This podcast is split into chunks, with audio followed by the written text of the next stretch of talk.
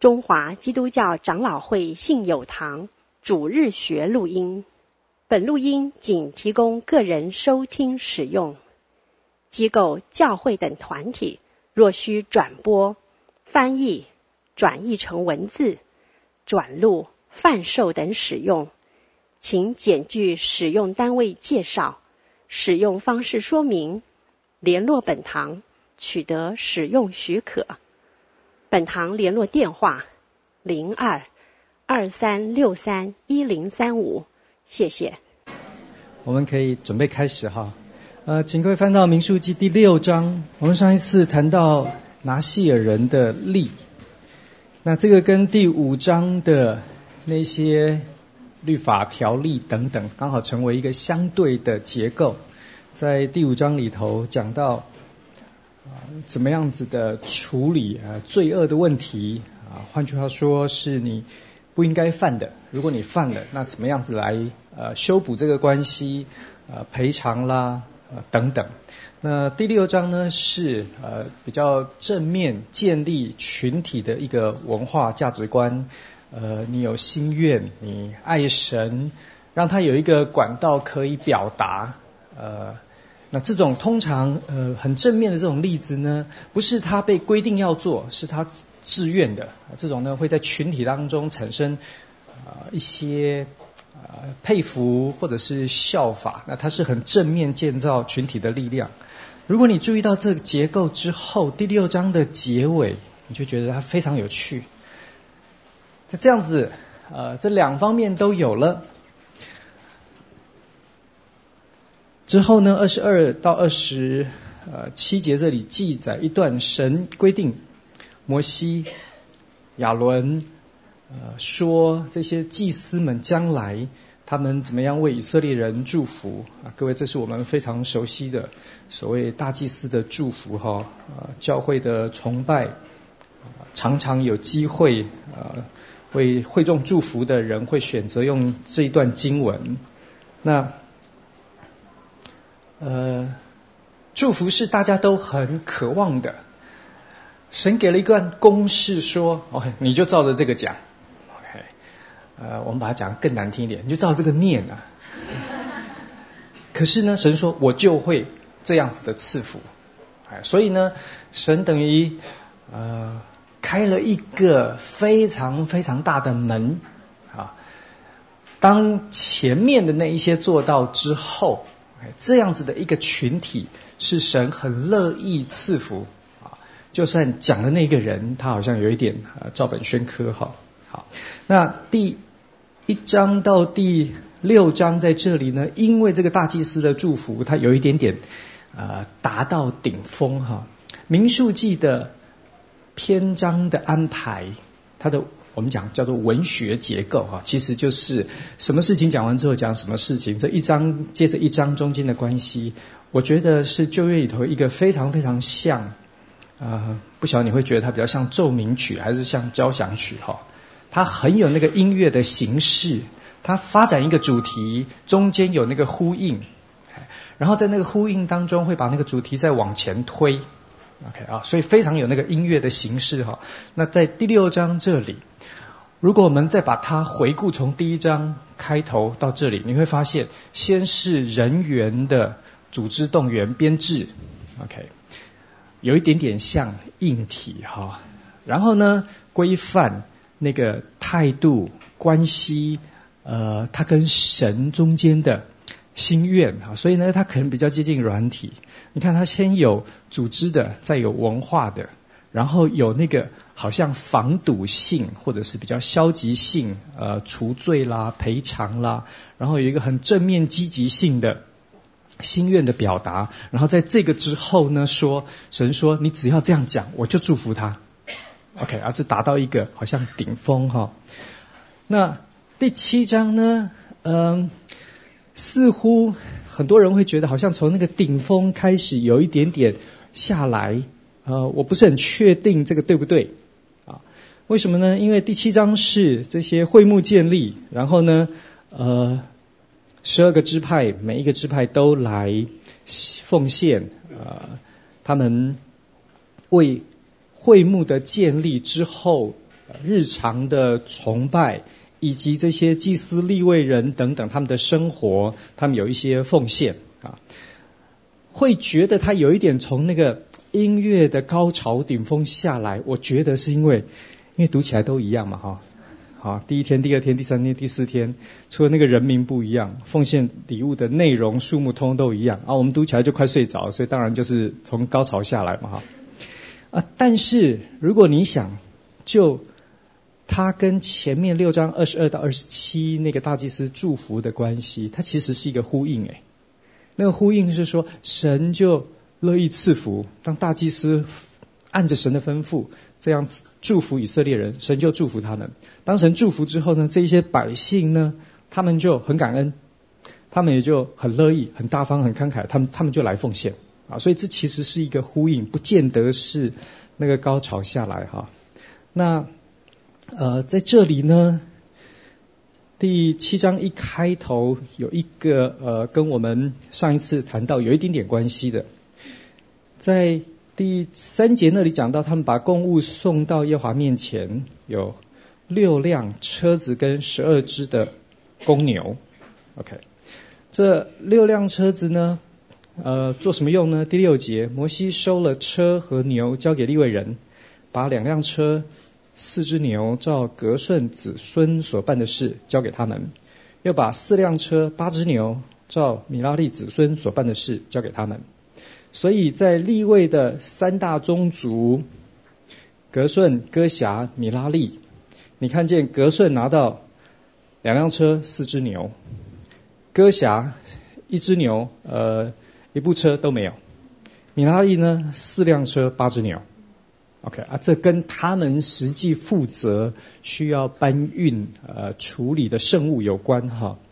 那呃最多东西的。它的处理的物件也比较大的，通常也是，比如说是呃这个会幕的外围的结构，OK 啊，这些都比较大，所以呢那些是米拉利啊、这个宗族他们要负责的。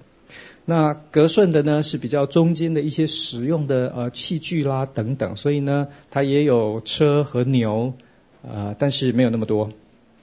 那歌辖呢？因为他们是负责扛抬约柜的，所以呢，所以他们一只牛也没分到。OK，那这里刚好告诉你哈，呃，在我们上次提到这个观念呢，就是以色列人当中拣选立位代表或者代替，在立位当中，其实那个长幼的次序是格顺、哥辖、米拉利。OK，可是也不是格顺处理那个所谓至圣之物。是哥辖，是老二，OK，所以呢，又有一个代替哈，这个是或者代表、代表或代替中的代表或代替啊，这个观念呢，在整个的呃侍奉制度的设计里头呢，从最起初一直到最上面，都非常希望可以强调这个观念的，要说不是因为你比较能干，所以呃你可以侍奉神哈。第七章里头，另外一个重点是我们上次也稍微提到一些了哈，就是这些支派有大有小，有人多有人少，可是他们在这一次他们奉献的礼物是一模一样的，那这要让每一个支派都很呃平等哈，没有哪一个支派因为我们族大人多，所以呢我们就奉献多一点，然后好像。呃，这些祭司他们需要觉得他们欠我们，他们要回过头来笼络啦、巴结啦等等啊，避开这个危险啊，所以呢，让大家所有奉献的呢都一样。这些礼物其实是蛮贵重的，OK，好，蛮贵重的。那但是呢，他又没有超过一个支派。呃，所能负担的，对一个支派，这一个支派也都还相当多的人哈。虽然到底多少人不知道，但是呢，大概不会超过这个支派他们呃所能负担的，不会对他们平常的生活等等造成影响啊。所以呢，其实是在很多因素的考量之下的一个平衡。OK，大家都乐意参与，大家也都有相当的呃奉献啊，表达他们的感恩。赞美以及对立位啊、祭司等等的支持哈，那但是呢，兼顾到支派跟支派中间他们平等的地位，免得有人在这个当中呃骄傲啦、自大啦等等。如果你读约书亚记以及之后的以色列历史，你就知道在以色列的十二个宗派当支派当中，其实常常有人觉得，哎，我们是族大人多哎，我们是呃弟兄当中做头的，那个某某支派那个人太少了，那个其实哎他应该是 B 咖啦，OK 啊，呃这个观念其实很容易有，我们想也知道哈。那在第七章这里呢，呃就是很在意。顾到大家都必须要平等哈，不是在奉献、呃服饰这种事情上面比财富、比地位。OK，如果大家都是代替或代表的话，OK，好，那这是呃第七章里头你看见的哈。呃，第八章呢，进到一个我们原来在第一个。段落，如果第一个段落是一到六的话，或一到七没有看见的，这里跑出了一个新的，叫做洁净利未人的例。OK，第八章第五节，选出立位人来，要洁净他们，要用除罪水弹在他们身上，他们需要用剃头刀刮全身，洗衣服，洁净自己。OK，那这个呢，呃，这个洁净礼是为了他们。后面他们要服圣职的缘故所做的，因为第十六节说，因为他们是从以色列中全然给我的，我拣选他们归我，是代替以色列人中一切投生的，所以呢，这个是为那个服圣职的礼而预备的，在前面呃第。三章，对不起，第五章开始已经讲到那个营区有一个洁净的规定，这是耶和华的军营，神住在当中，所以整个营区必须要洁净等等。现在呢，在呃立位人服圣职的这件事情上面，还有一个特别的捷径，它没有被放在呃第一个段落里头。这件事情其实是还蛮值得大家想的哈。就是啊，我们都觉得，哎，刚刚那些都已经每个支派都已经奉献了，会幕设立了，呃，看起来就是万事俱备啊，怎么突然之间又回到利未人的捷径呢？啊，那对于他在这里的编排，学者们的看法比较接近于，他要强调。强调这一些人，当你一开始呃在那个会幕啊建立的那个过程，或者是百姓刚刚完成他们的编制，领受了营区洁净的规定，一开始大家都是非常呃忠心敬虔等等哈。那服圣职这种啊，这种其实是跑马拉松哈。你怎么样子在这个过程当中一直可以回复到啊起初的那个心智啦啊等等啊，是一个不容易做到的。那民数记的作者似乎有意透过这个编排，告诉大家说，呃，搞不好这个用新约的话讲啊，我们这些全职传道的人哈，我们什么时候要好好的洁净自己？就是等今天大家都散会回家，啊。呃，第七章结束了嘛，对不对？好，你们都回家了。这个时候呢，你回过头来想一想，哎，你你你为什么服侍？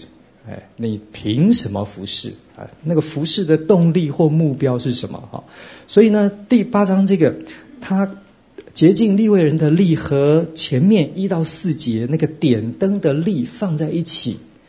如果你懂音乐，你就知道说，呃，它其实是一个非常有意思的。那个洁净利未人的例看起来应该是，如果是为他们服圣职，那应该呃简单做一次就解决了嘛。可是点灯那个那个是那个是每一天呢，啊，那个是就长久的例子，只要会幕是这样，点灯的例就是这样。他把这两个并排，有意思要告诉这一些利位人，他呢要常常回顾洁净的这个礼。让他呢好像那个点灯一样哈，这件事情一样，所以他也可以呃长久侍奉，代代传承哈。好，二十四节呃之后说那个传承的部分哈，利未人是这样，从二十五岁以外，他们要前来任职办会幕的事，到了五十岁要停工退任，不再办事。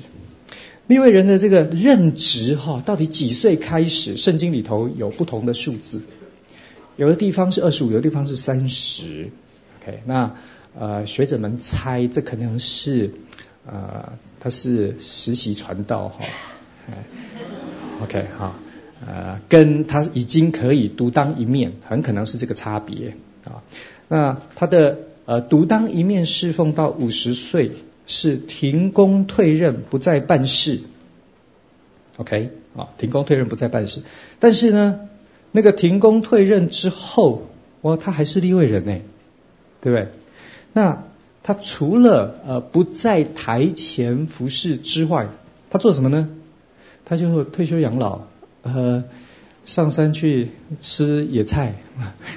呃，大概不是哈啊，其实呢，这一些人退休之后，所谓的停工退任之后，变成那个呃年轻的立位人，那些还在幼年、青少年这一些人养成教育，他们变成教练，变成指导，OK 啊，确定这整个呃立位人的制度可以进行哈。在圣经里头，我们稍微岔开来提一下哈，祭司跟立位人。嗯，大部分时候我们读，我们觉得懂。祭司呢就处理献祭嘛，对不对？立位人呢就处理这一些呃比较事务性的啊，比如说会幕啦、圣所啦、器具啦啊、祭坛的洁净啦哈等等这一些。那的确，他们不同的部分是、呃、这两个部分，一个处理献祭的，一个处理其他的。可是他们有相同的部分哦，啊，他们相同的部分呢？简单的说，有三件事。第一个呢，是他们都抬约柜。在圣经的记载里头，你会发现，诶，有的时候是祭司抬约柜，有的时候是立位人抬约柜。啊，那什么时候祭司抬，什么时候立位人抬？差别看起来是那种国家庆典的，OK，啊，我们叫 High Holiday。OK 啊，国家庆典的重大节庆，祭司台，平常利未人台。OK 啊啊，这是第一个，他们都抬约柜，但是抬的时间呢有一点差别。第二个呢是他们都教导律法。OK，祭司跟立立位人都教导律法。祭司的呃，如果只有祭司教导律法，各位你知道产生一个非常实际的问题，就是那个师生比差别很大，有点像我们现在的状况哈。哎，因为祭司是亚伦子孙嘛哈，这十二个支派，如果你是祭司立立位支派来教的话，那师生比大概是十二比一。如果你考虑没有女的，OK，所以呢，那就是二十四比一嘛，平均来说。二十四比一大概还 OK 对对？如果是只有祭司教律法，那绝对超过四十八七十二比一了。OK 啊，这个呢有很实际的问题哈。那他们都负责教导律法，在他们的教导律法上面有没有呃什么初级课程、进阶课程的差异呢？很可能是有的，很可能是有的哈。不过他们都负责教导律法，这是第二个他们相同的。部分，第三个部分是他们都为以色列人祝福。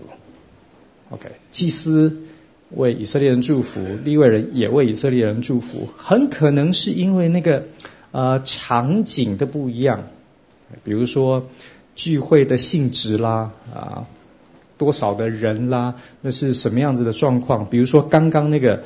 呃，大祭司的祝福那是亚伦一个人的，你大家可以想象，那一定是全国性的集会啊，不会每一个以色列人他带着他的祭物到呃会幕或圣所，都一定要找大祭司来为他处理。啊、如果是这样，他就他其他什么事情都不用做了啊。好，这三件事情是一样的，其他的部分呢是分开的哈。那呃，第九章在讲到有关比较宗教呃节庆的这个部分，延续着第七章开始的这个主题，他们呃行了奉献礼啊。接下去是利未人的洁净礼等等。第九章呢，就讲到以色列三大节期当中的第一个，也是这一个时间来说对他们对他们来讲最有意义的哈，就是逾越节，因为他们才刚刚在前一个逾越节离开了埃及，得到了自由哈。第九章第一节说，以色列人出埃及地以后第二年正月。耶和华在西乃的旷野吩咐摩西说：“以色列人应当在所定的日期守逾越节。”这个第一个神的吩咐，嗯，有点有趣哈。如果这个月节对他们来说这么有意义，那好像我们记得呃家里头的人啦。呃，我们所爱的人，他们的生日啦，等等哈，你你理论上应该要，呃，应该会有 APP 提醒你嘛哈，啊，不然你应该自己写在一个小本子上面，你应该很在意这件事情。所以，呃，很多人问说，哎，这以色列人如果月节真的对他们这么重要，他们应该第二年正月一到，他们自己就知道要守这个节啊？为什么还要神来提醒他们说，哎，时间到了，要要过节？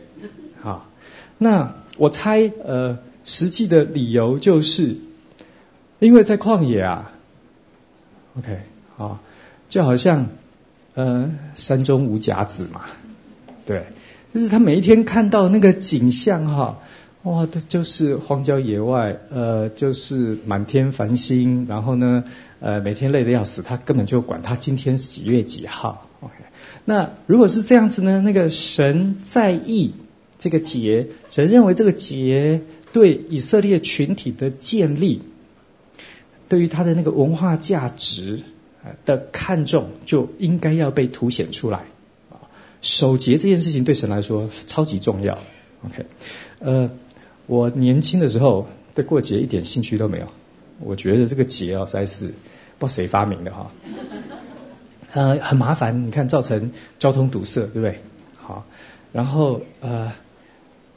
一大堆规矩要去见谁啦哈，然后呃，你带去的礼物好像也是另外一个人送给你的嘛，所以大家就在那边，唉，这个搬来搬去也真的是啊，哎，可是我现大概因为年纪大了哈，我越来越觉得过节这件事情呢非常有意思啊，非常有意思。当然，你把它变成我刚刚形容那一种呢，就有点闹剧一场了啊。如果你真正懂过节，懂得呃。用心去经营设计一下。那有一个神学家说，礼仪是时间的舞蹈。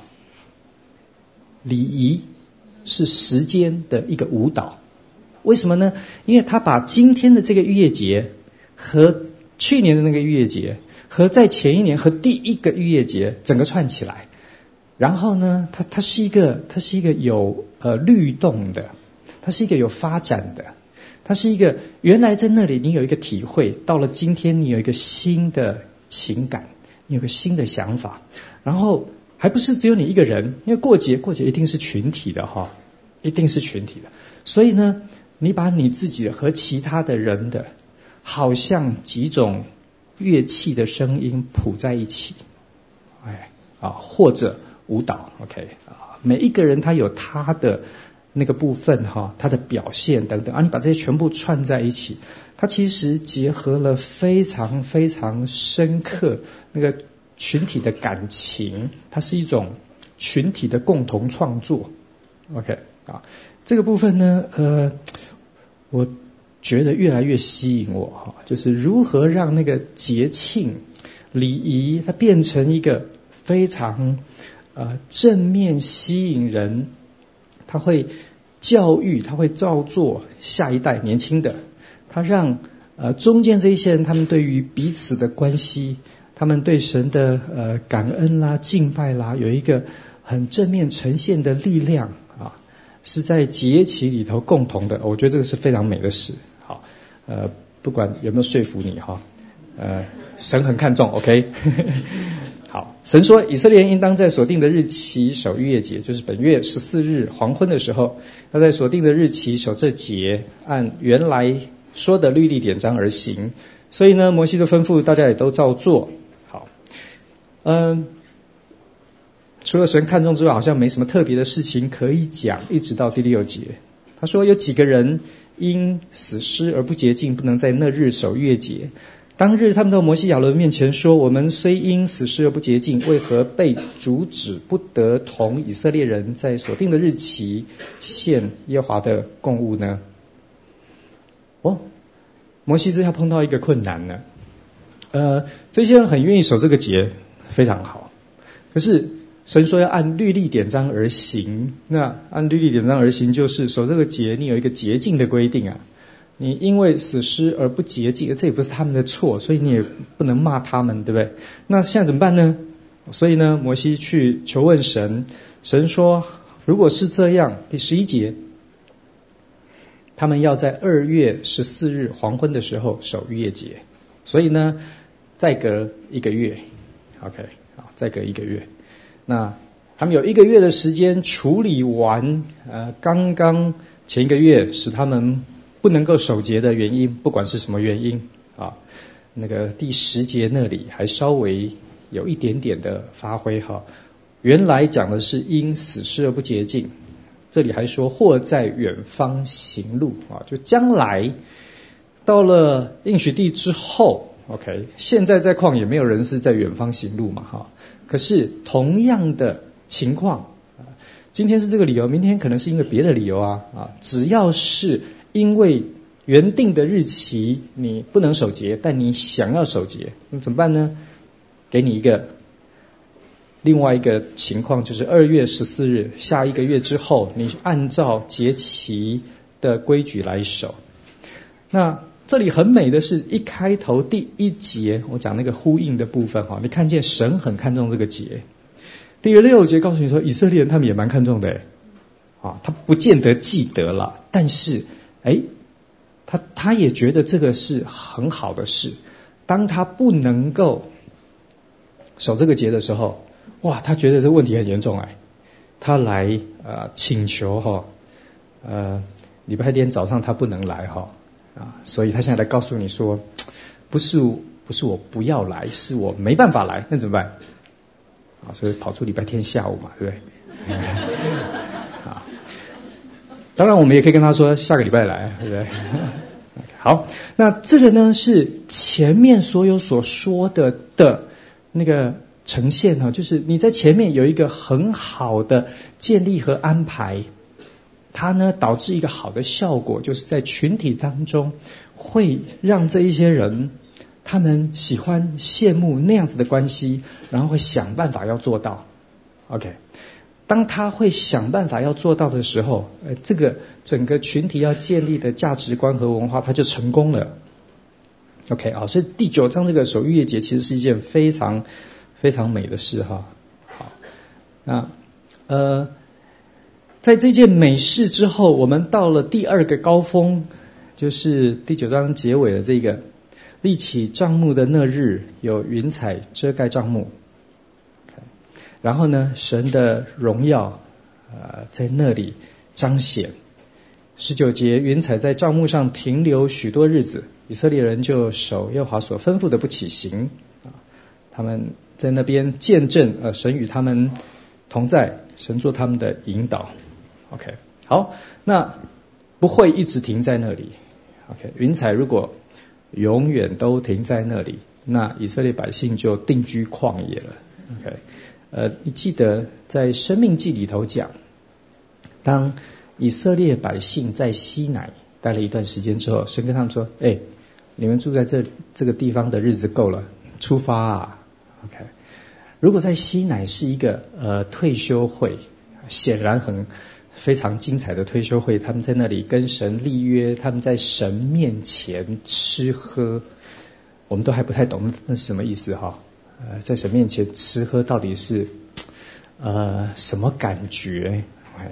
呃，只知道应该是非常美好，就属灵上面来说，应该是非常美好。可神知道那不是神计划的目标，所以呢，时间到出发啊，在这里呢，有同样的状况哈，不会因为那个云彩覆盖会幕，神的荣耀在那里，然后这就是终结。所以呢，要出发要起行，现在有了军队，有了安营时候的规矩，呃。可以奉献啊，可以许愿等等。现在差什么呢？第十章开始行进的号令。那这里呢，跟第九章的那个其实有点呼应，因为第九章本来就说云彩停留的时候，不管几天，他们就不起行；但是云彩收上去的时候就要起行。云彩收上去之后要起行呢，这个还有点复杂哦，因为是。呃，这个会幕约柜在营的正中央，哎，那收上去了，所以大家都看到了。大家都看到之后，是起行怎么走？是后面这里所规范的哈。啊，吹出大声的时候，东边安营的要起行。第六节二次吹出大声，第二次的时候，南边安的营起行。然后什么时候谁吹啊？哪一些时候是大家起行？哪一些时候可能是紧急的号令啦？啊，这是第九节的哈，啊等等啊，就在这里一次规范。哎，好，嗯，我再回头讲哈，我在上一次提过，我们现在的教会在于呃组织上面呢，因为大家都呃很有主见啊，也有相当的。呃，自由，呃，不太喜欢人家管我们大大小小事等等哈。那这些我都了解，我我大概也是这种人哈。那但是我会觉得说，哎，群体彼此之间需要发展出一个信任的关系。然后呢，你你需要对那个神所交付的那个任务有一个清楚的认定。在这样子的情况之下，要怎么样往前走？这个群体要怎么样往前走？需要有一个。呃，有一个办法哈，不然就会造成搞了半天，我们都在那个云彩在会幕上面哈，我们大家都不起行，我们大家都觉得哎这里很好啊，啊这就这件事情本身而言，它当然很好，它唯一的问题就是它永远到不了目的地嘛。好，那十一节第二年二月二十日，当他们过完月节之后，呃，第二个那个。一月正月时候不能过那些人，二月补过完了，这些人都 OK 了，所以他们就起行，然后经过了呃这一些的地方，OK，嗯，理论上这一些的故事就一应该一直往下的发展，OK，然后希望呢这样子的设计安排，呃彼此的认定承诺的呢，会让他们到应许地啊。不过呢，在第一个部分哈，我们说用地方来分的话，民数记分成三大部分哈。第一个部分是第一章第一节开始，一直到十二章结尾。在进入这第一个部分，在吸奶的呃结尾呢，是有两章，十一章跟十二章。这两章呢，有一点点回过头来说，从第一章到第十章。我们所看见的这一些安排，呃，它还有哪一些问题？OK，好，会有问题哈。十一章、十二章告诉我们两个很大的问题。我们看一下第十一章，第一节说：众百姓发怨言，他们的恶语达到耶和华耳中，耶和华听见了，就怒气发作，失火在他们中间焚烧，直烧到营的边界。百姓向摩西哀求，摩西祈求耶和华，火就熄了。然后那个地方有一个特别的名字，OK 啊，嗯，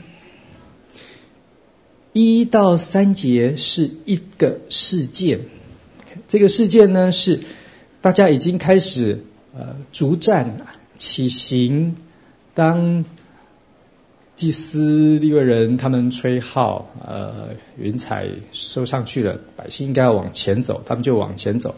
可是你知道这个在旷野的沙漠哈、这不用走太久，大概走半天哈，就已经觉得天哪，这才是命很苦啊啊！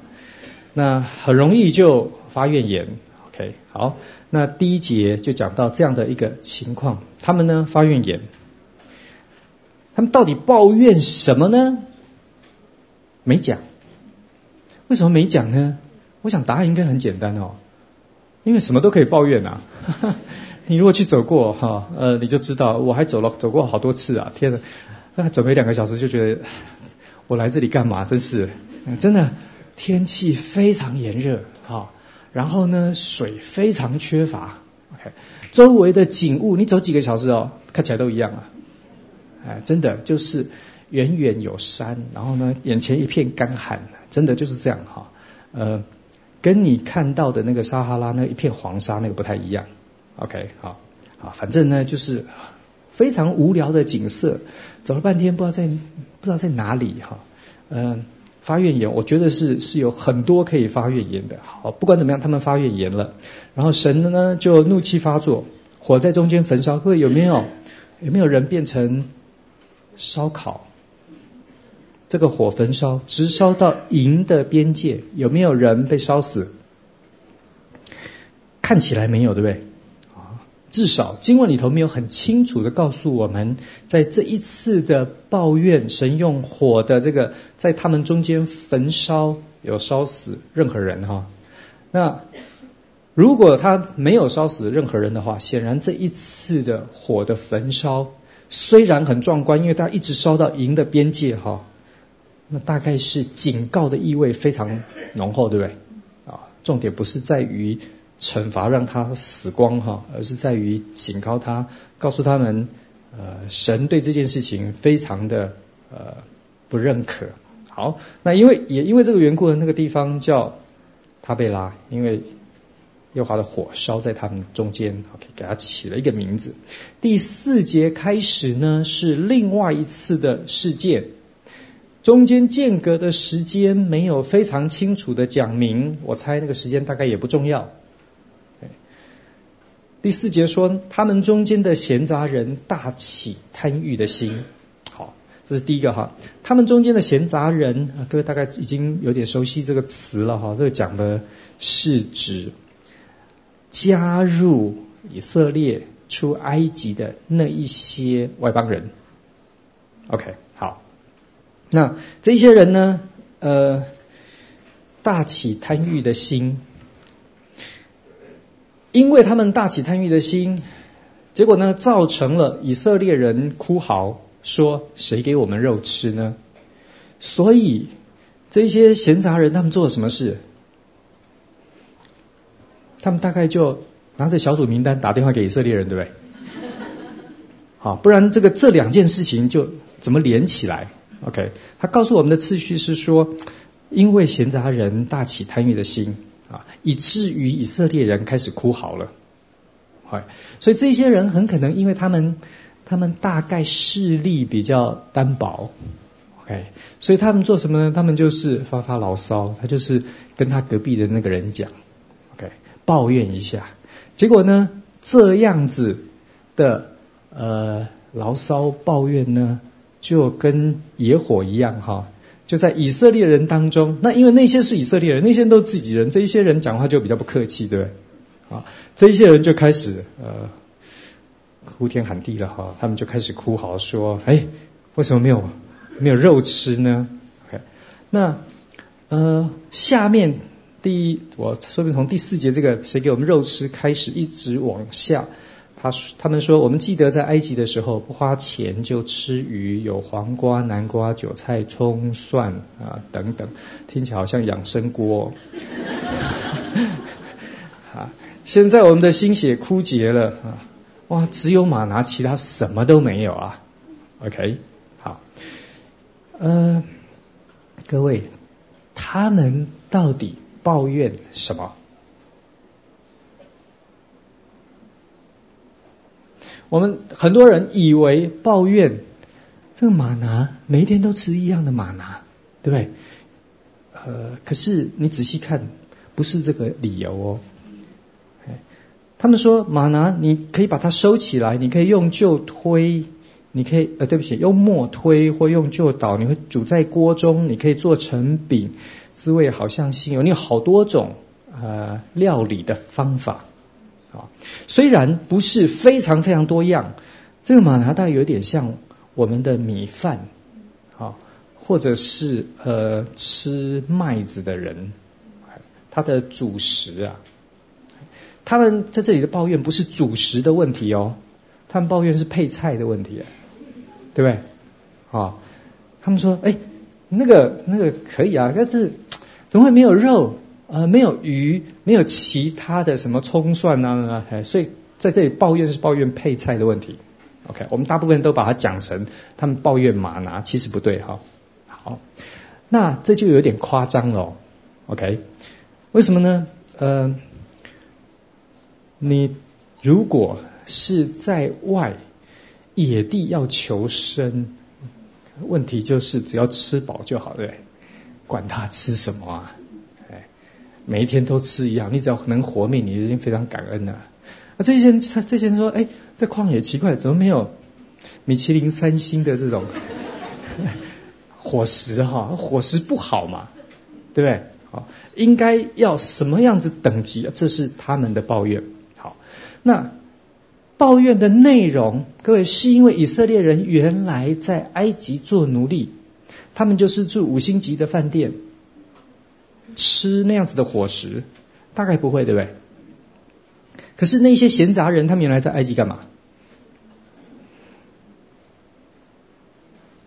这一些闲杂人，如果他原来他就是埃及人，那他住那里，我们就很难判断这些人到底是干什么了。但是如果这一些人是迦南人，是巴比伦人，是其他地方的人，我们也的确有证据知道他们当中有迦南人。OK，名字哈，名字跟他的家谱等等，可以帮助我们判断那个人到底是哪里人。我们知道在出埃及这一群人当中有迦南人，还有一些人的名字呢，其实比较接近巴比伦。如果是这样，那这些人去埃及干嘛？这些人大概是去呃经商贸易买卖，对不对？如果这些人是商旅，他去到埃及要不要谈生意啊？那他吃这些大概就很正常嘛。OK，好。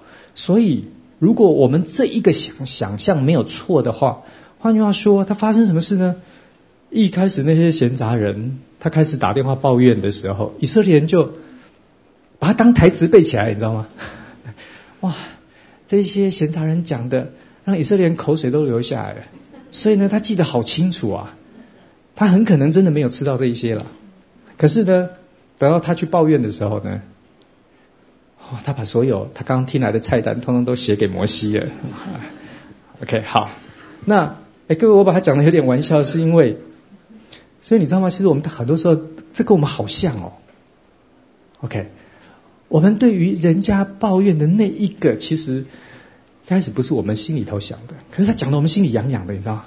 我们就觉得啊，我们应该住那种房子，我们应该过这种生活，应该交那种朋友，我们应该出入什么样的地方等等。我靠，平常呃讲话结结巴巴，抱怨的时候跟写作文一样，文笔流畅啊。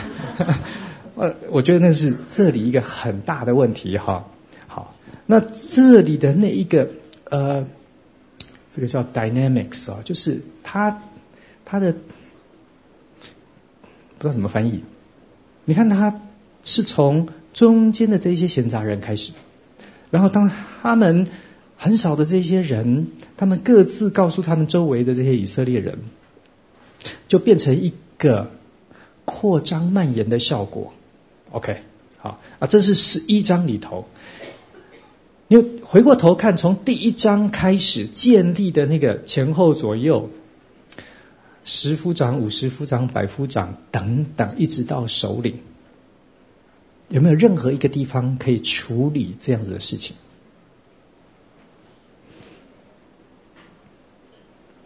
应该要可以，对不对？啊，不是完全没有机会。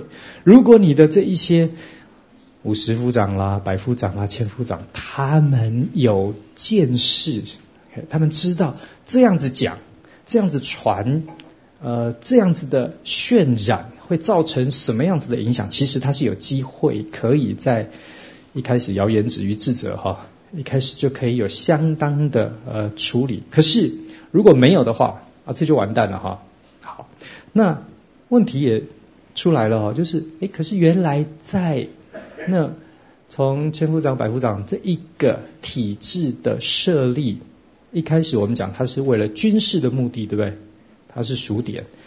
我们讲他为了审判的理由，因为这些人很麻烦，一天到晚告来告去啊，所以呢，他有军事的理由，他有呃司法的理由，他也许有行政的理由，但是行政呢会是比较后期的，行政牵涉到是资源的分配啊。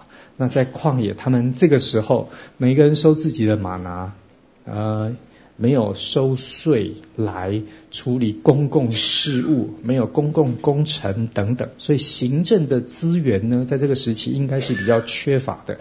所以看起来，如果他的军事和审判这个部分是这一些人领受职分的时候，他最在意的。那当他听到这一些人在那边抱怨的时候，他大概还没有意识到说，哎，这这个事情原来归我管呢。OK，好啊，结果造成什么呢？就往下了哈。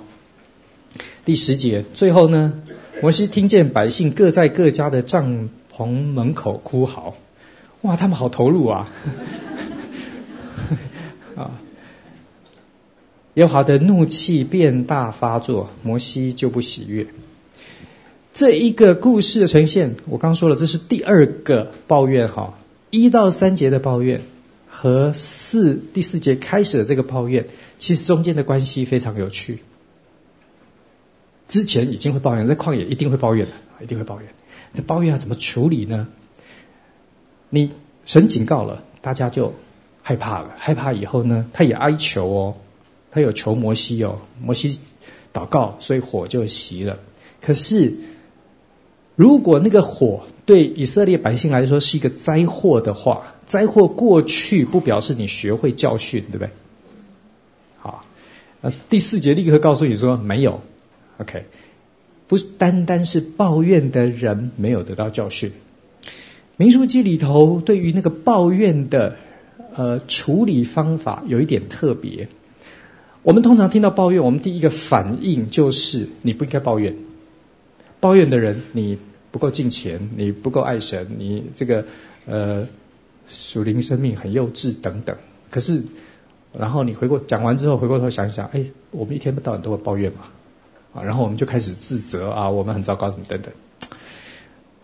可是民数记里头对这个抱怨的处理不是这个层次哎，我们往下看他怎么做哈。当神的怒气大发作，摩西呢就不喜悦。各位，这个摩西就不喜悦，他是不喜悦什么呢？呃，如果中文这样读，耶和华的怒气大发作，摩西就不喜悦，他不喜悦什么？那不喜悦神怒气大发作嘛，对不对？你脾气比我还大，哇，好！可是这是中文，你这样读哈，嗯、希伯来文它有一个可能就是同时，这个作者呢要讲同时发生的两件事情，一个是神很生气，另外一个是摩西也很不高兴了。OK 啊，如果是这样的话，那摩西的不高兴是因为大家都在各家门口哭嚎啊。OK，好，那。希伯来文不明显，我个人比较倾向于也许是同时的状况。OK，好，没关系。到底那个是怎么回事呢？我们再往下看哈，第十一节，摩西对耶和华说：“你为何苦待仆人？你把管理百姓的重任加在我身上。”哎，摩西倒是很有趣哦，他知道这是管理的重任。OK，这是管理的重任。他当初设立我刚讲那一套制度的时候，也说管理百姓的重任，我独一个人独自担当不起。哎，所以呢，跟刚刚的那一套是有关联的哈。他跟神说：“哇，这些呢，啊、不是我的孩子哈，我我要怎么样子把他们抱在怀里，一直抱到你启示应许给他们祖宗的地方。当然这也有相当程度说，这些人都是婴孩。”呃，所以呢，没有奶吃就哭嘛，对不对？尿不湿了就哭嘛，什么事都哭。他说：“我从哪里得肉给这些百姓吃呢？啊，管理这百姓的责任太重，我独自担当不起。现在怎么办呢？”各位，摩西的对神所说的话算不算抱怨？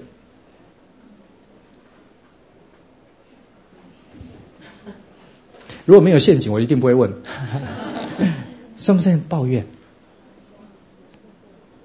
摩西讲的这话听起来也不太客气，对不对？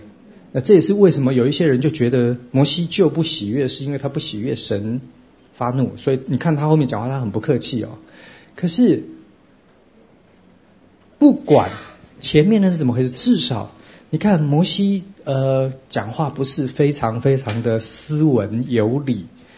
神倒没有对他有什么呃指责，对不对？摩西告诉他说：“开什么玩笑？我一个人要抱这这这全部的人，把他们通通都抱到应许地。你告诉我怎么做？”对，神对摩西所讲的话，反而没有指责百姓呢。百姓在那边说：“啊，谁给我们肉吃啊？你看我们以前吃的多好，现在伙食实在是太烂了啊！谁污了钱啊？对不对？啊，哎，没有直接指责神，对不对？可是那一个呢，让神怒气大发作。摩西呢是直接讲给神听的哦。你竟对我说，把他们抱在怀中，开什么玩笑？哎，其实这个反而不客气嘛。可是神对摩西反而没有修理他，对不对？哎，你说为什么？”摩西讲了一个非常非常重要的关键，百姓是在说：“哎，我们没有肉吃，我们的伙食非常不好。”可是摩西看见什么？摩西看见的是如何管理他们。OK，如何管理他们？我知道他们这样做不对，这样想不对。我要告诉他们，可是我一个人，我怎么做得到？现在是。不管那个闲杂人是几个，我们就假设他五百个好了。现在五百个人放了五百个野火，它开始蔓延。啊，我一个人呢提一桶水，我怎么救火？这是摩西的问题。各位，他的问题有没有道理？有道理哈。好，所以呢，其实这是民数记处理所谓的呃英文叫做 murmuring tradition 哈，就是百姓抱怨的这个。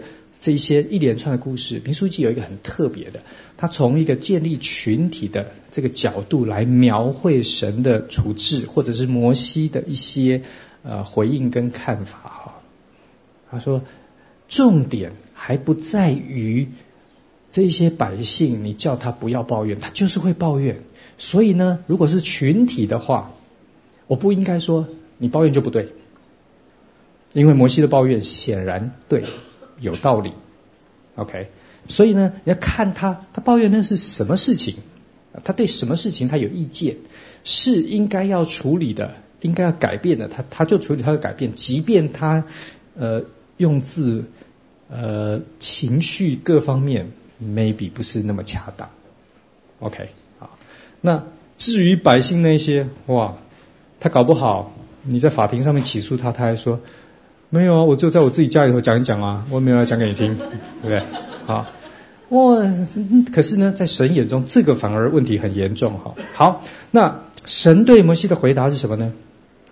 你从以色列长老中招聚七十个人，就是你知道那些是做长老、做官长到我这里来，使他们和你一同站立。我要在那里降临与你说话，也要把降于你身上的灵分赐他们。他们就如你同当这管百姓的重任，免得你独自担当。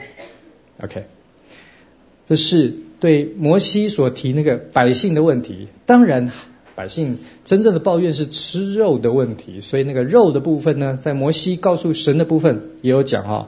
神说，呃，他告诉神说，我从哪里得肉给他们吃？这个部分呢，神也有回答。第十八节对百姓说，你们应当自洁，预备明天吃肉。所以呢，处理两个部分呢，一个是真正他们抱怨的那个内容，OK，可是另外一个是，哎，更实质的处理那整个抱怨发生这这个过程，呃，到底它是如何发展的啊？这个部分需要有一个好的处理，不处理呢，今天是肉，明天明天会有其他问题耶，对，好，那这个部分神的答案是哦。我给你七十个人，然后呢，把降于你身上的灵分赐给他们。为什么要降灵？分赐给他们。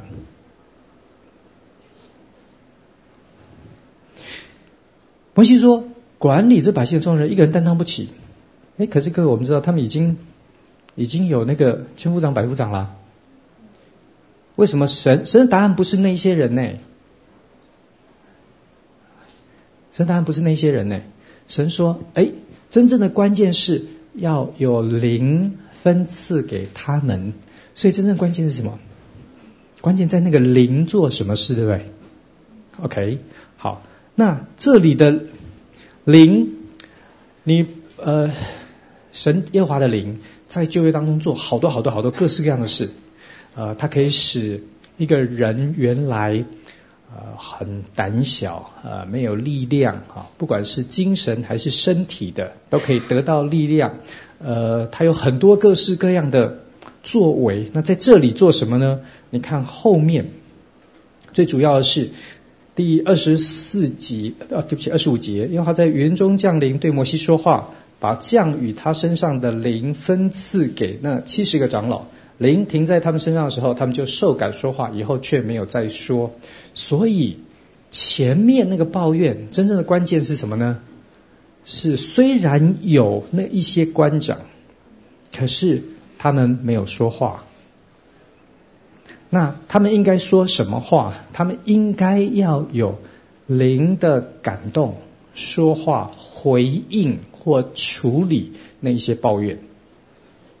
OK。那这个灵说话，这像后面旧约先知们所做的事，对不对？后期的先知每一个都是被神的灵感动，然后就讲神要他们说的话。所以这里这些人有一点像是被设立做先知一样。可是当我们用先知来讲的时候，呃，我不知道各位的观念哈，先知到底是干什么的？那如果你想象先知是呃预言家哈，讲一些未来会发生的事情，那那似乎不是这里的重点，对不对？因为这些人现在在抱怨，那你预言，那你要告诉他什么？没有关系啦，到应许地一定有肉吃啦，这会解决问题吗？显然不会嘛。OK，所以这里呢讲的不是那个先知预言未来的能力。那先知除了这个部分之外，还有什么呢？还有一个非常重要，说不定比刚刚我们讲的这个还更重要的哈，就是先知其实是有属灵见识力的人。OK，有属灵见识力，就是同样是这个环境，你要怎么样子的评断？从属灵的角度，你看眼前这个状况，它到底是一个什么状况？你可以看说，哎呀，这神很奇怪，他明明就很有能力，为什么给我们准备的伙食这么差？哦，这是一个讲法，对不对？哎，可是这是不是在属灵上面是有品位、有格调、对神的作为有认识的人讲的话呢？大概不是。OK 啊，所以呢，他要这一些长老七十个人，他们呢，他们也点火。OK，你点野火，OK，我点那个点这个圣灵的火。哎，他们对于眼前的这些事情有属灵的判断。给一个属灵好的教导或回应，用这个来导正一定会产生的抱怨啊！这是在这里那个七十个长老他们要做的事哈。各位，这是民数记里头，我们看前面那个呃属人，那个好像是基层的组织和动员。如果我们这样讲，OK。呃，不管是军事的，那是所有的那十一个支派，或者是宗教的立位人啊，每一个应该负责处理什么事情，职责呃手册写得非常清楚。在这里做什么呢？这里其实是一种建立中层领导管理。OK，这个观念呢，其实很重要哈，很重要。我们后面呢，呃。很可能会是下礼拜，我们会花相当的时间讲这个部分哈。呃，我觉得今天台湾的教会，至少在我个人的观察当中，我会觉得我们对于基层的这个部分呢，我们经过了几十年哈，不管是小组啦、团契啦等等，其实是我们有相当的概念。OK，那在于所谓呃领导人的部分，教会的领导呢，呃跟宗派背景有关，有的是执事，有的是长老，有的是长执，有的是牧师、传道等等。那呃大部分的教会，牧师或传道，他一定相当程度扮演一些领导的角色。而这这个部分呢，因为呃圣职在教会当中有相当的时间，加上在这一个部分的呃神学教育呢，其实也有一定的基础，可能还不是最理想，但是它至少有一点点规模，有一些经验。我们我认为，今天台湾的教会最不知道应该怎么做的，其实是中层的这个部分。我们对中层哈一点概念都没有。我问你啊，信友堂，如果我们是这里这个，我们的中层是谁啊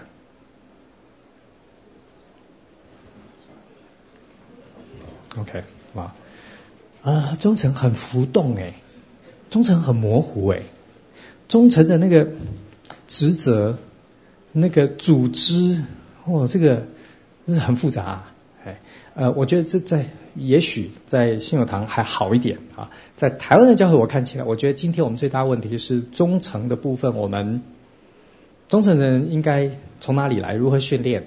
呃，如何帮助他们成长？如何在侍奉、在生活上面都有见证、有长进等等？这个是现在大家的问号。OK，很多教会的忠诚呢，就把它当成训练传道人一样来训练。OK，所以你是服侍的人，那就去上，就去上旧约概论、摩西五经啊、民数记嘛，对不对？啊，哦，这是不是一个最好忠诚的这个？有开课不见得就代表有训练嘛，对不对？啊，其实我们呃不很清楚知道，民数记里头，以色列人在旷野最大的问题其实是。忠诚的问题，OK，这个忠诚没有建立起来，这造成最大的问题哈。在这里你看到一一第一次的努力，要建立呃这七十个，他们呢要像摩西一样，他们为什么要站？神为什么要使他们站在摩西面前呢？要让那个呃。上中下呢有一个很清楚的节制，所以呢不是另外造了七十个小摩西，然后将来他翅膀大就完蛋了。OK 啊，所以呢他们得在摩西面前。好，那这里呃有一个插曲，就是有两个人，二十六节，一个名叫伊利达，一个名叫米达，他们本来在那。应该要出席的人当中，可是他们却不知道什么原因没有到会幕那里去。虽然没有去到会幕那里，没有真正人在摩西面前，不过呢，灵也停在他们身上，他们就在营里头呢说预言。各位，这个预言哈，就是受感说话，呃，不见得是 prediction 哈，那个预言。好，好，那呃，这个消息呢？就回报传来了，约书亚呢就告诉摩西说：“请我主摩西禁止他们。”摩西对他说：“你为我的缘故嫉妒人吗？我愿耶和华的百姓都受感说话，愿耶和华把他的灵降在他们身上。”呃，各位，这里有一个很有趣哈，为什么要告诉我们这件事？写作的人，这是一个非常非常细的细节，对不对？干嘛要告诉我们这件事？是要告诉我们说，哇，那天约书亚呢，呃，被修理了，是吧？那这样子会让我们对约书亚就我们就不喜欢他？大概也不会嘛，对不对？为什么要记这件事？这件事情其实是要很大程度要对比前面那一个抱怨的过程。他们都对眼前的事情有一个判断，约书亚在这里的判断不是最好的判断，OK？对摩西来说不是一个最好的判断，可是对于约书亚，他在摩西之下，OK？因为他在摩西之下，所以他替摩西想，或者站在摩西的立场来看这些事情，他觉得哎，这个事情可能有危险，所以呢，请我主禁止他们。这什么？这是前面所没有的，对不对？前面每一个人也对眼前的环境有一个判断。我们有马拿，可是没有肉，没有配菜，没有其他的东西可以吃，啊，也有一个判断。可是呢，这些人就，我跟你讲讲，我跟他讲讲，没有人觉得，哎，这件事情好像是需要往上报的。OK，啊，约书亚在这里呢，他很有忠诚的概念哦，他有一个判断，可是呢，他没有自己就，呃，带把枪去，两个子弹就把它解决了，没有，他他。当消息回报的时候，他就告诉摩西说：“哎，他有判断，他也有建议。他说，请我主禁止他们，他有强烈的情感嘞。可是呢，摩西给了他一个新的思考这件事情的角度。摩西说：哎，不需要为我，如果就是灵感动他们这件事情，所以他得到属灵的见识、属灵判断能力。那如果是这样呢？说不定越多越好嘞。”因为越多越好，就不会有那一些抱怨的问题，不会被那个闲杂人拖着跑啊。OK，好，那约书亚在这里听到摩西讲，各位这件事情到他那里他也就解决了，他有一个被教育、被被提升、被建造的机会。OK 啊，所以这个小细节其实是前面整个故事的一个对比哈，一个对比，应该要这样。那现在如果这七十个长老，他们呢，可以在他们的呃影响的那个圈子里头，也有他们的约书亚，然后可以处理那前面那个抱怨的问题，他理论上下一次就不会这么可怕，呃，到所有人都好像完全灰心丧志，没有人要走了一样哈。OK，好，那回到那个吃肉的问题哈，呃。民数记里头不是我们第一次看到这个哦，对不起，在民数记里头我们看到鹌鹑，但是这不是出埃及的这个故事里头我们第一次看到。OK，有两次五经里头两次提到鹌鹑的事情，一次呢好像就是百姓们要吃肉，神就给他们肉吃，所以他们就吃鹌鹑。那里好像没有什么刑罚，那比读起来是刑罚的是民数记第十一章这里。OK 好。呃，如果是这样子呢，那你大概就可以有一个结论说，神要百姓在旷野里头每一天都有马拿，但是神没有要每一天都供应你吃肉哦。OK，啊，那为什么呢？肉源不足吗？啊，我 maybe 呃，也许也不是。那为什么呢？生命记里头倒是有讲这件事。生命记说，神苦炼你，OK，死在旷野里头苦炼你，让你挨饿，然后用马达喂你，是让你成长，让你知道在苦难当中倚靠，让你在呃等候当中必须要有信心的持守啊啊，是这个缘故，不是神能力的问题哈，是为了百姓的好。OK，那哇可是前面的那个抱怨呢，让大家都失焦了哈，让大家只想到那些美物美食，呃，完全想不到神的计划或者是他们呃已经有多蒙恩的这件事情哈。那因为这个缘故呢，在这后面有一个刑罚，这个刑罚就是他们吃肉吃到哇，这个呃神用极重的灾殃击杀他们。OK，嗯，神击杀了谁啊？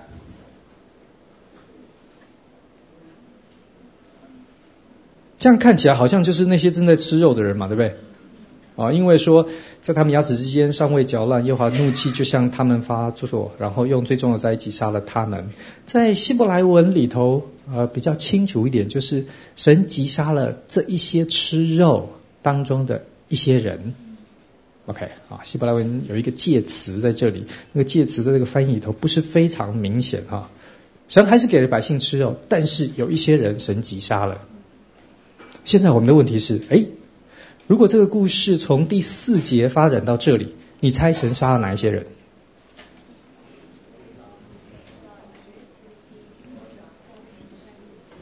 好，看起来是那一开始。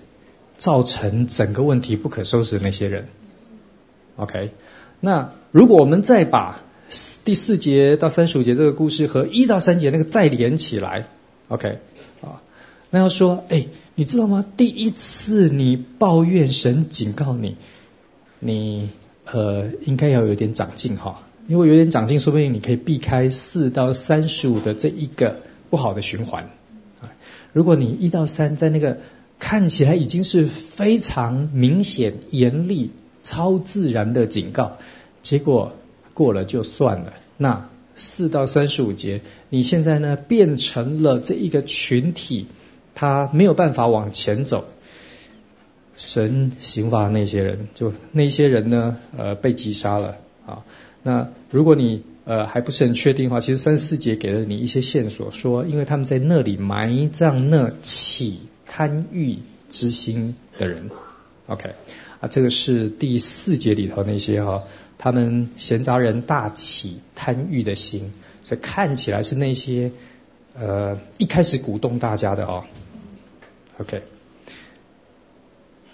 好，这是群体的建立当中一个永远都会碰到的问题啊、从教会历史来说，从第一天的使徒时代教会一直到今天。这个 murmuring tradition 到现在呢，还活得好好的，啊，活在我们每一个人的生活，呃，搞不好在心中哈，啊，他给了我们一个群体如何处理，如何面对。我们大部分人看这种事，我们常常会想到，一旦有人报，我们想的是最上层的人，他们应该怎么处理？OK，其实不是，你要等到最上层，那已经完蛋了，那已经是野火烧不尽了，哎，是中层。是中层的人如何有属灵的见识，听懂这一些人，给他一个新的解释的角度，让他看在神的计划当中，在神所神的作为当中，哎，我们眼前这些事情到底呃应该怎么理解？好，这是第一个哈。第二个难题呢，在十二章里头，十一章的问题是抱怨，十二章的问题呢是嫉妒。摩西娶了古时女子为妻，米利暗和亚伦因他所娶的古时女子，就毁谤他说：“难道耶和华单与摩西说话，不也与我们说话吗？”这话耶和华听见了。摩西为人极其谦和，胜过世上的众人。OK，好，呃，这个古时女子到底是谁？古时在哪里？有两个答案。一个呢是指伊索比亚。啊，埃及的呃邻国哈，这是第一个可能。第二个可能呢，这个古时指的是米甸。OK，好，是米甸，就是如果是米甸呢，可能这里指的就是希波拉。OK，呃，古时在圣经当中的确常常拿来指伊索比亚，不过呢，我们有古近东的文献在那里头称古时非常明显是指米甸。所以我们不确定这里到底怎么回事。如果是指伊索比亚，显然摩西再婚，对不对？OK。如果是指米甸的话，那显然就是指一开始的这个婚姻。那按照呃出埃及记的描绘，你大概可以拼凑出那个发展的过程。一开始是当摩西被神呼召之后，他就带着妻子孩子要回埃及去见他的弟兄，跟法老讲，把以色列百姓带出来。可是，在这个路途当中发生了一件事情，呃，神要杀一个人，然后呢，希波拉就给他儿子行了割礼，对不对？然后之后呢，之后他们就消失了。看起来在那个十个神迹骑士的发生的那整个过程里头，希波拉跟孩子都不在埃及，为什么呢？因为后来当他们离开埃及的时候，圣经告诉我们说，摩西的岳父带着。他的女儿希波拉以及希波拉的儿子来见摩西，啊所以呢，呃，在摩西非常忙碌的那段时间，呃，希波拉回娘家去了。OK，那有没有可能是因为好离开了？如果这里的古时指的是米甸的话，那就是当他们离开埃及之后，现在呢，希波拉来会合了，对不对？来会合，突然之间，这个米甸跟亚伦呢，以前。以前没时间想这个事，也没看到嘛。现在呢，一天到晚都看到他。OK，啊，一天到晚都看到他。好，然后呢，就有一点意见了。什么意见呢？经文告诉我们说，他们是因这个女子毁谤。OK，可是他们说的话是什么？是难道神单与摩西说话，神没有跟我们说话吗？神，神也跟我们说话啊。那这是什么意思啊？这跟那个毁谤有什么关系啊？这跟那女子有什么关系？好，各位，嫉妒就是这样，嫉妒就是那事情本来就没什么关系啊，对？那没什么关系，想了才气嘛，他把它连起来了。神也跟摩西讲话，神也跟米利安、跟亚伦、跟我们讲话，所以我们如果就领受职分、承担。带领以色列百姓的责任，我们大家是一样的啊，不是吗？那这一些都一样，我们也都利未家族，我们还是呃兄弟姐妹嘞。那什么不一样？我告诉你有个不一样，他娶外国人呐、你懂了没有？啊，所以呢，用这个来说，这个摩西呢，如果这样看起来，那谁比较大？我们应该比较大嘛，对不对？好，那如果。应该我们比较大，结果看起来好像还你比较大。那我们觉得你应该要扣分的地方，就变成了那个攻击的理由。OK，啊，这个原因是这样子。那神听见了，神就对他们三个人说：“三个人都通通给我出来。”他们就出来了，哈。耶和华说：“你们且听我的话。你们中间若有先知，我在异象、在异梦当中向他显现，对他说话。可是呢，摩西不是这样，他是在我全家境中的，我要与他面对面说话。呃，这个面对面说话呢，其实不是希伯来文真正的翻译。希伯来文的原文因为很有趣，所以没有人这样翻。希伯来文原文讲的比较像 CPR。”神圣经说，神说我对他口对口说话，啊，那这口对口说话不好翻，走，就把它翻成啊面对面说话啊，其实是口对口。那那个口对口在希伯来文里头其实有另外一个翻译，那个翻译就是因为口在希伯来文就是言辞，就是你讲的话。啊，所以呢，换句话说，我讲的话就是他讲的话，你们其他人呢，我跟你们讲话用梦，用意象。可是呢，我跟他是我讲的话就是他讲的话，OK，好啊，这个呢是一个非常强烈的呃确定哈背书，告诉米利安和亚伦，你们刚刚想说都一样，你们因为都一样，所以你要说摩西那个应该要扣分的地方怎么没有扣分呢？我现在告诉你不一样，OK 啊不一样，你还要讨论那个要不要扣分吗？那就不用讨论了嘛。好好，这个逻辑是这样子的。好，那呃，神向他们二人发怒而去。各位，这个是一个呃非常破坏力非常非常大的事啊，就是在群体当中，因为好的领导中心，它就可以有效率，它可以上行下效。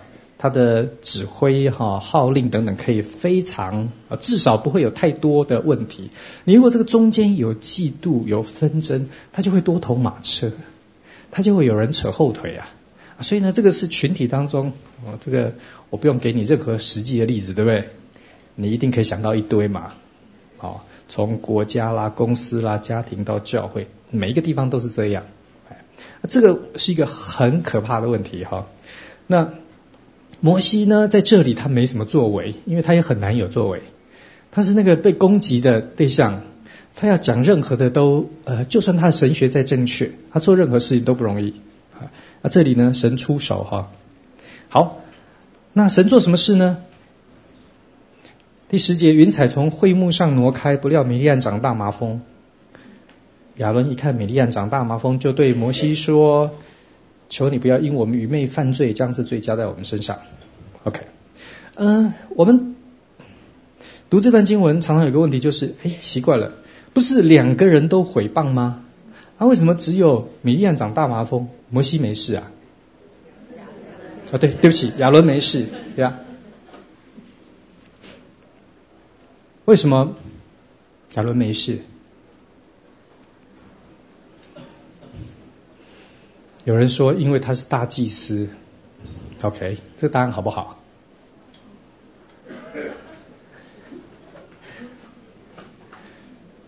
这答案至少在这上下文里头，似乎没有什么特别的凸显呢。如果大祭司不会，一个人不会因为他做大祭司，他就不会犯罪。OK，那大概不会因为他是大祭司，所以刑罚就不会临到他。OK，好，那这里呃，我。觉得最好的解释，可能不是一下子可以看出来，但是呢，如果你熟悉旧约里头一种表达的方式哈，也许你你可以比较懂。旧约里头常常有一个你所犯的罪行行为的行，跟罪的刑罚，这个罪行和罪行两个是相对的、相等、相当。OK。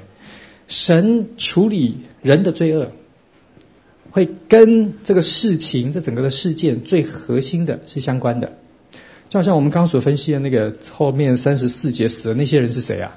是一开始鼓动闹事呃那些人，OK，那些人是整这个事情一开始的这些，其他人有没有问题？也有问题，OK。可是如果要论呃责任的话，那个一开始的很严重啊。好，那在这里呢？这里的问题是是嫉妒，OK？嫉妒。我觉得神只让米利安长大麻风，亚伦没事，就是在处理这个问题。如果是米利安，我们刚刚因为跟亚伦呃在这件事情上面似乎米利安带头哦，因为前面他的名字排在前面哈，女生的名字排前面。这个很不寻常，哎，很有可能是因为他带头，也许因为他年纪比较大，哈，等等，不知道。如果是因为他是带头的，然后呢，神现在刑罚他了。如果我是米利暗，然后我就跟神说：“上帝，举手哈，我有我我有意见，什么意见？哎，不公平，哎，什么不公平？为什么只有我长大麻风，他跟我一起的？哥，你知道问题出来了没有？”米利暗的问题显然还没解决，对不对？你刚刚是嫉妒人家的，好像是嫉妒人家的，呃，一样嘛。OK，人每一个人，特别是在嫉妒的问题上面，如果你认定你对神坐在你身上的神的带领，神给你的，不管是你的收入啦、职业啦、家庭啦等等，你就觉得这是神给我的，所以呢，管他别人看好不好，那我不知道。我呢，我甘之如饴啊。哎，我就觉得很好啊。啊，你会不会嫉妒？你就不会嫉妒了。你你就觉得你的很好，你你不会拿它来跟别人比。在这里，真的问题就是你你跟别人比，然后你觉得神不太尽责，对不对？神如果做的这他是全能的神，应该做好一点嘛。我我的情况应该可以比现在更好。我这产生了嫉妒。在这里呢，米利暗。他神其实一方面惩罚他，这个惩罚呢，其实也是一个试验呢。让他发现说，哇，你看，就是很不公平哎。OK，可是我要想的不是公不公平，是我犯多少，我应该得百分之八十的大麻烦，他至少应该得百分之二十吧。OK，好，如果是这样呢，他就没学会。好，这是米利亚应该要想的。他他单独想他自己的事。接下来你看亚伦，亚伦的部分他发现什么呢？他发现，哎，在这里头，如果是因为米利暗的带头或者鼓动啊等等啊，造成他也加入来毁谤，那米利暗给他看见的那个原则是公平的原则啊，是。呃，比分的原则在这一项上面，这个项目可能得占百分之五十，那个项目占百分之三十，那个项目占百分之二十，这个部分我们得分比他高。如果是这样的一个观念，那因为米利安长了大麻风，亚伦现在立刻他的反应是，他去告诉摩西说，哎，他要求恩典，对不对？他要求赦免，他需要看见，其实身为一个大祭司，这个观念需要在他的脑袋里头非常非常清楚深刻，真正运作，真正在团体当中，他运作的那个逻辑是。是彼此相顾，是我为你代求，是寻求神的恩典、饶恕等等。那个群领导的群体，他需要是这个，而不是在那边比较，在那边嫉妒、回谤、呃扯后腿等等哈。所以呢，呃，如果十二章开头的那个回谤，呃，不太不太有水准，后面那个处置我倒觉得蛮有深意的。就神为什么只让？米利安长大麻风，其实是为了一次的改正。在十二章里头，前面的那个回谤呢，似乎是在他那个小群当中，对不对？因为他说：“难道耶和华单与摩西说话，不也与我们说话？”这句话讲给谁听啊？你觉得？这句话如果讲给一般的以色列百姓，大家会说：“嗯。”对不对？什么意思啊？啊，这句话很大程度上是要讲给摩西听的，啊，是要刺激他等等。好，如果是也许啦，也许有也有在他们三个人之外，他们中间很亲近的这一些人，包括约书亚啦等等这些，但是是一个小群。神的方法是，神的方法是当那个刑罚，各位，当米利暗长大麻风，有多少人知道？有多少人知道？我大概很多人知道，我不敢讲大家了哈，但是我想应该很多人知道。也许这些人不会清楚的明白从头到尾的缘由，因为可能没有出呃这个信友通讯呐，这个事情大概不会写在上面吧？不知道，OK。但是他呢，神用很公开的，因为他必须要到营外去啊。然后，因为因为米利暗的身份和地位，他们到营外去之后呢，这下所有人都不能动了。七天的时间，百姓呢没有起行。十五节，在我们前面所读到的有关军营里头的洁净，如果有人因死尸不洁净啊等等哈，各位特别是超过一天的这种，他必须到营外去，对不对？当有人去营外的时候，整个军营起不起行？如果都不起行，那就哪也别别去了。起行啊，起行。OK，平常的时候是，你就把它想象成大队人马在前面走，后面有一群人，这一群人是所谓的营外的这些人哈，他们另外成一个单位，中间有一个距离，可是大家跟着走啊。OK，啊，平常是这样，只有这一次。因为是米利暗，所以大家都不走了。好，那这个大家都都不走，其实是要强调，哎，你不要小看那个最上层的那个领导核心中间的问题哦，那造成动不弹不得啊，哪也去不了啊。哎，那那个刑罚除了显明之后造成，才显出说这个群体哪也去不了，说不定也要告诉我们说，哇，他其实在呃。上层领导核心里头的这些勾心斗角啦、扯后腿啊什么的，其实它很大程度是一个公开的羞辱啊。虽然我们大家都把它弄得好像，你知道，只有那几个人知道哈，其实明眼人一看什么都知道啊，对不对？啊，它造成一个这样的效果，这个处理其实是非常非常有趣，呃，值得我们回家想一想哈。好，那我们七天之后再见喽。OK，我们一起祷告。父神，求你在我们当中建立你的教会，建立一群属你、有属灵见识、认定你所赏赐给我们个人的是最美好的安排。我们不跟其他人比较、嫉妒或者毁谤，我们也愿意在别人的事上为他们代求，愿意看见。你在他们身上的恩典多而又多，求主帮助我们个人有这样子成熟的生命，也帮助我们众人都一起成长。谢谢恩主，祷告靠耶稣的名，阿门。好，谢谢各位，感谢您的收听。若需进一步详细资讯，请上本堂网站：www 点 hfpchurch 点 org 点 tw。本堂地址：台北市罗斯福路三段两百六十九巷五号。谢谢。